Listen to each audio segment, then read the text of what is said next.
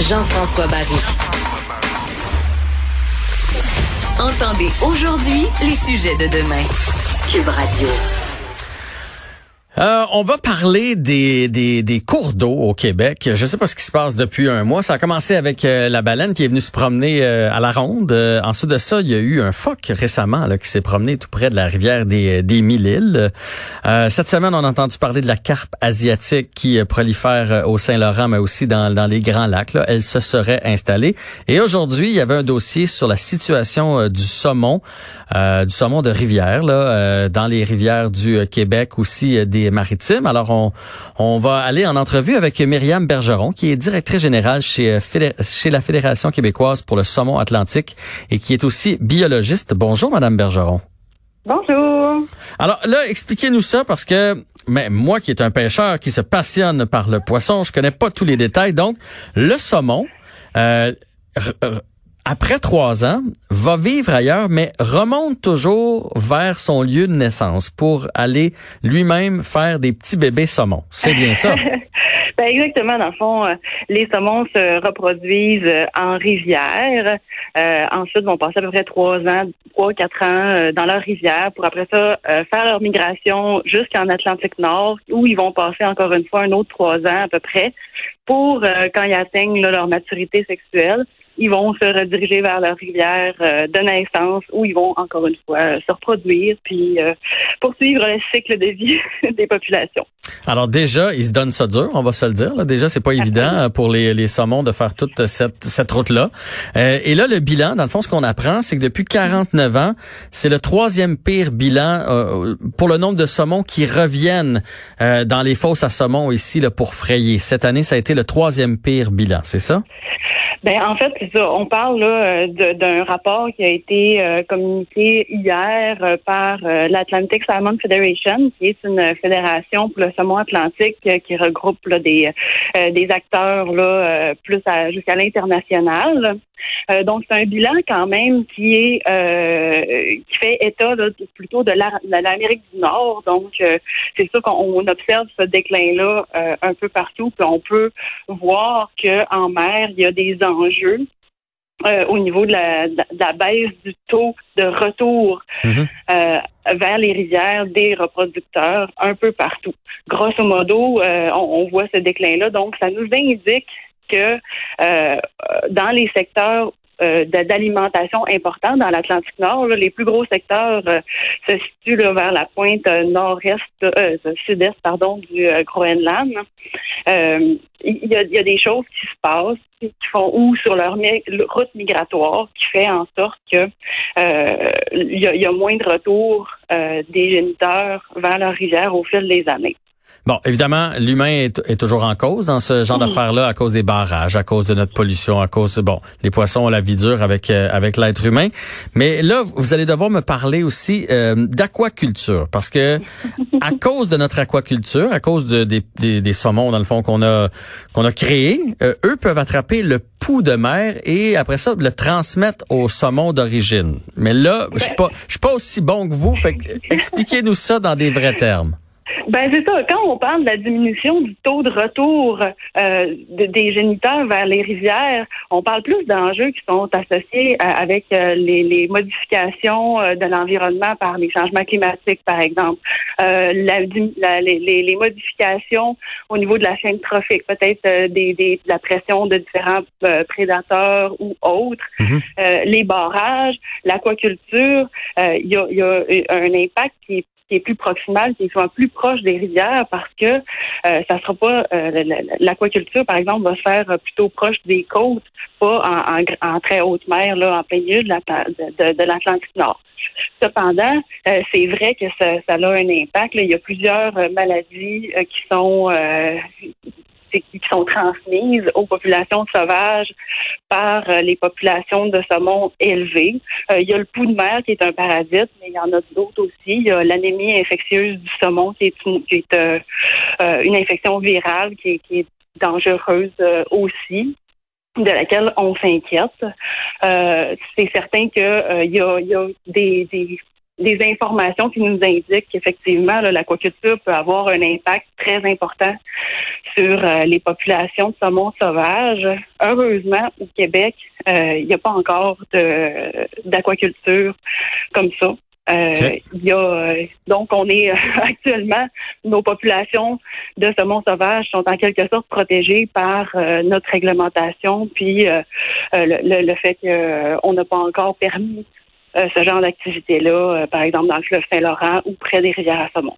Ouais, ben D'ailleurs, dans cet article-là qui est paru aujourd'hui, on apprend que le Québec fait quand même belle figure. Euh, ça, c'est une bonne nouvelle. Et là, moi, moi qui est un pêcheur, je suis surpris d'apprendre que entre autres, la remise à l'eau fonctionne. Il y a plusieurs pêcheurs présentement qui, au lieu de garder le poisson, veulent veulent continuer de pratiquer leur sport et qu'il y ait du poisson pour les générations à venir. Donc, ils attrapent le poisson, ils en prennent soin, ils font attention en, en décrochant l'hameçon et ils le remettent à l'eau. Et ça, c'est quelque chose qui fonctionne vraiment, qui qui peut avoir des euh, des effets à long terme? Ben oui, euh, oui, exactement. Mais je pense que c'est il y a, y a, le fait qu'on se soit doté au Québec, euh, c'est d'une part, oui, le, le, ministère Forêt Faune Parc a, euh, en collaboration avec les acteurs du milieu, a mis en place un plan de gestion pour le saumon atlantique. Donc, c'est certain qu'on a mis beaucoup de l'avant l'importance de la remise à l'eau puis l'intérêt de la remise à l'eau. Donc, il y a un mouvement, il y a, il y a plusieurs personnes qui ont adhéré euh, à cette vision-là. Puis d'autre part, avec le plan de gestion, on a un meilleur contrôle aussi euh, du nombre de, de captures.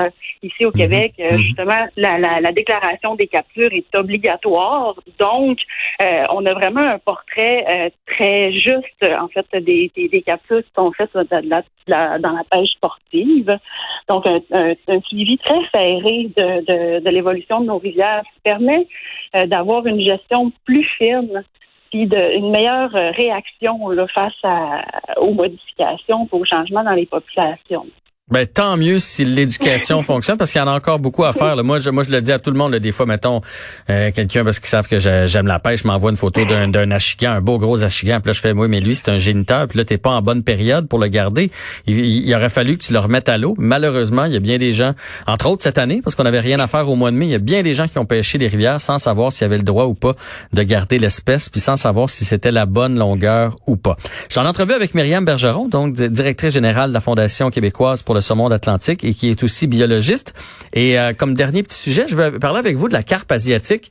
Il y avait un article là-dessus hier. Euh, on en avait entendu parler il y a deux, trois ans, si je me trompe pas, mais là, elle est vraiment installée, la carpe asiatique. Et en quoi elle peut nuire à l'écosystème et aux autres poissons du Québec?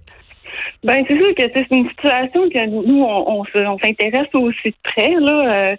Euh, c'est certain que cette espèce-là est très euh, très envahissante, donc prend beaucoup de place et peut euh, poser des risques importants pour la biodiversité dans les cours d'eau. Il n'y a aucun doute de ça. Et il y a des, euh, il y a des, des, exemples, par exemple, la rivière Mississippi aux États-Unis où ça a été un carnage, on peut le dire.